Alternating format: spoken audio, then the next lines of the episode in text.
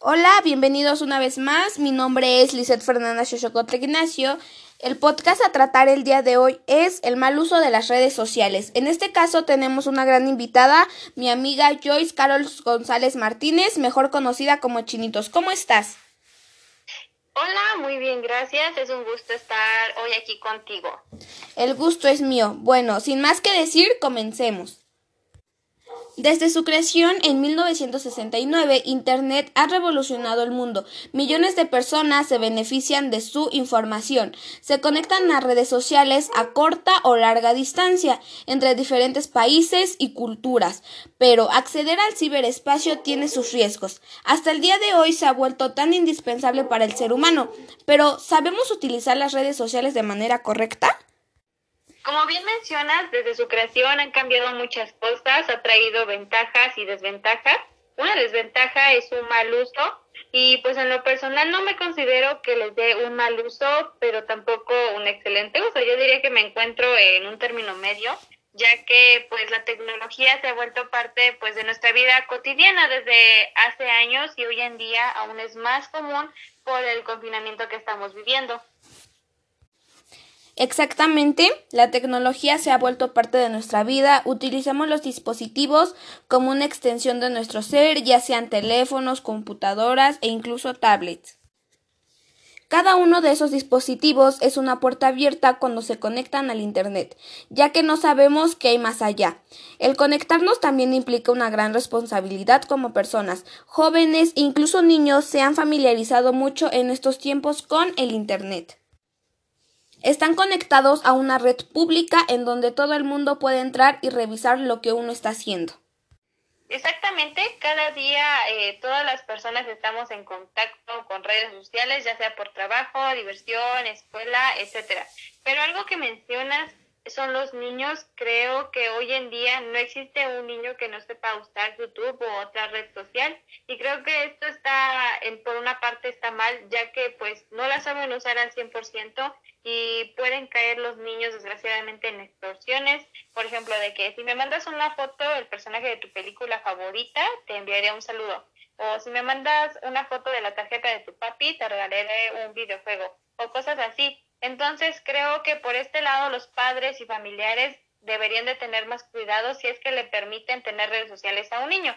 Eh, por otro lado, si las usan bajo supervisión y de manera pues recreativa para aprender, esto está muy bien, porque pues queramos o no, hoy en día todos estamos familiarizados con las redes sociales y pues el mundo se mueve así en torno al Internet. Entonces pues nos debemos de acostumbrar y aprender de las nuevas tecnologías. Exactamente, como bien lo mencionas, la mayoría de las personas estamos relacionadas con las redes sociales, más porque en estos momentos estamos pasando por una pandemia mundial en donde no podemos estar en contacto con la gente y eso hace que pues una vía fácil para poder comunicarnos sea por medio del internet.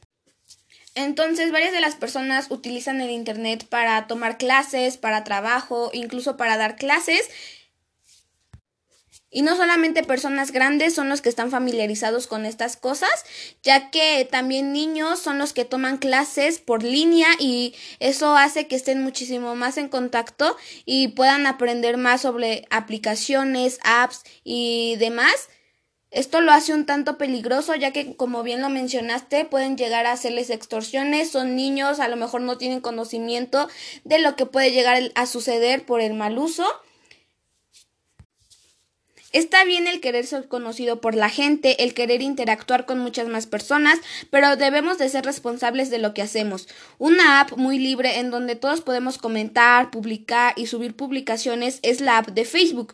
Yo creo que todos los conocemos. Bueno, el hecho de interactuar con muchas personas no siempre sale bien. A veces el tener la libertad de publicar todo lo que creamos que es correcto para nosotros, en realidad no lo es. El exponernos subiendo fotos a nuestra red social puede ser un tanto peligroso o pueden haber comentarios hirientes o el aceptar solicitudes de amistad no se debe de tomar a juego, no solo se trata con tener una mayor cantidad de seguidores.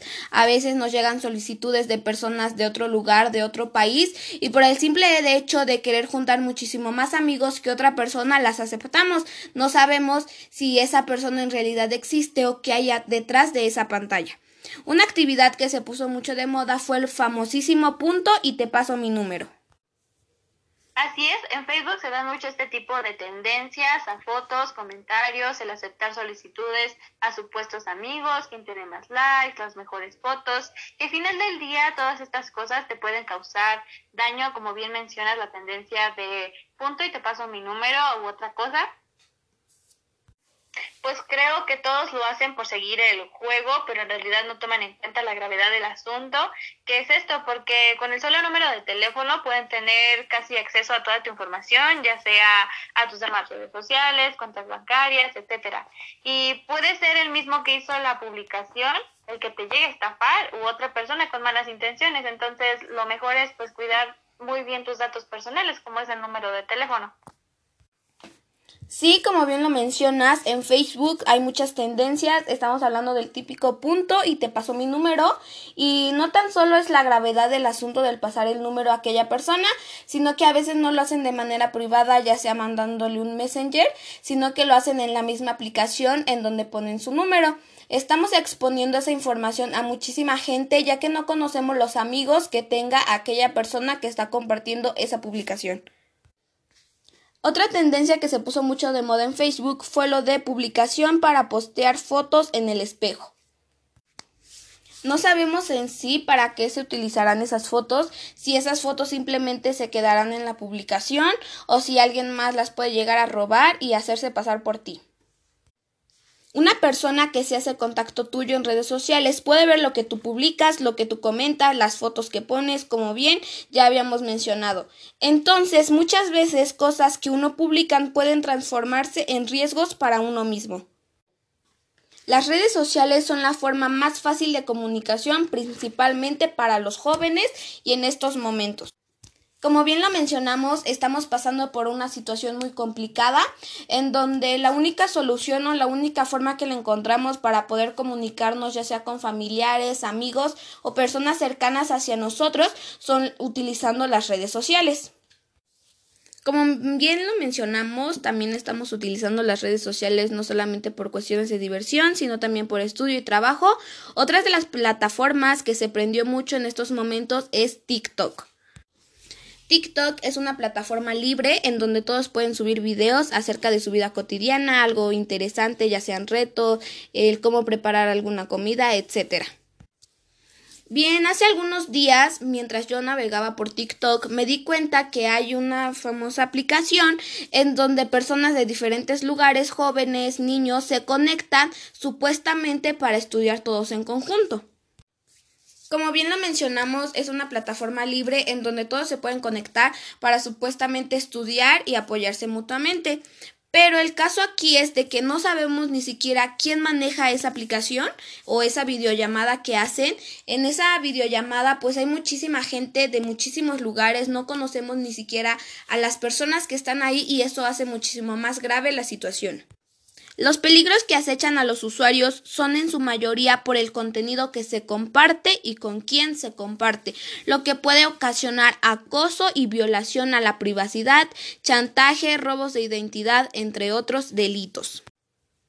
Claro, se producen todos estos casos si no usamos las redes sociales cautelosamente. Algo demasiado común es el robo de información o el famoso stalkeo, donde prácticamente te enteras de toda esa persona si la stalkeas a profundidad que terminas en el Facebook del amigo o el novio del kinder de esa persona, entonces pues en realidad tenemos un banco de información en nuestras manos, ocasionando que pues en realidad ahora, hoy en día, nadie tenga una vida privada.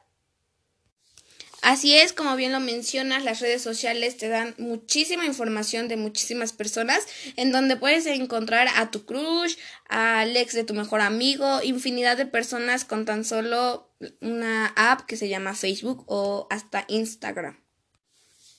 Al igual, muy común es publicar nuestra vida diaria, dar ubicación de en dónde estamos, para dónde vamos, en dónde comemos, en qué escuela estudiamos e incluso el lugar de trabajo. Y no somos conscientes de la cantidad de información que le proporcionan a más personas que tal vez ni conocemos. En ocasiones, cuando salimos con amigos, con familia, es muy común para nosotros el publicar en dónde estamos, si estamos de viaje, en qué lugar estamos cenando, infinidad de información que estamos proporcionando a muchísimas personas. No sabemos si alguna persona mala quiere hacer algo contra ti, contra tu familia, y el saber que tu casa está sola, pues es muchísimo más fácil que entren en ella.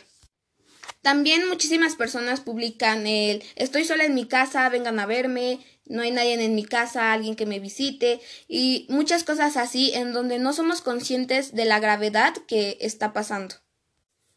Cuando nosotros subimos fotos e información a cualquier plataforma en el mundo, perdemos control completamente de lo que puede llegar a pasar con esa fotografía, ya que no conocemos lo que podría llegar a suceder. Uno de los problemas más grandes en las redes sociales es el sexting, compartiendo contenido de cierto tipo con un grupo de amigos.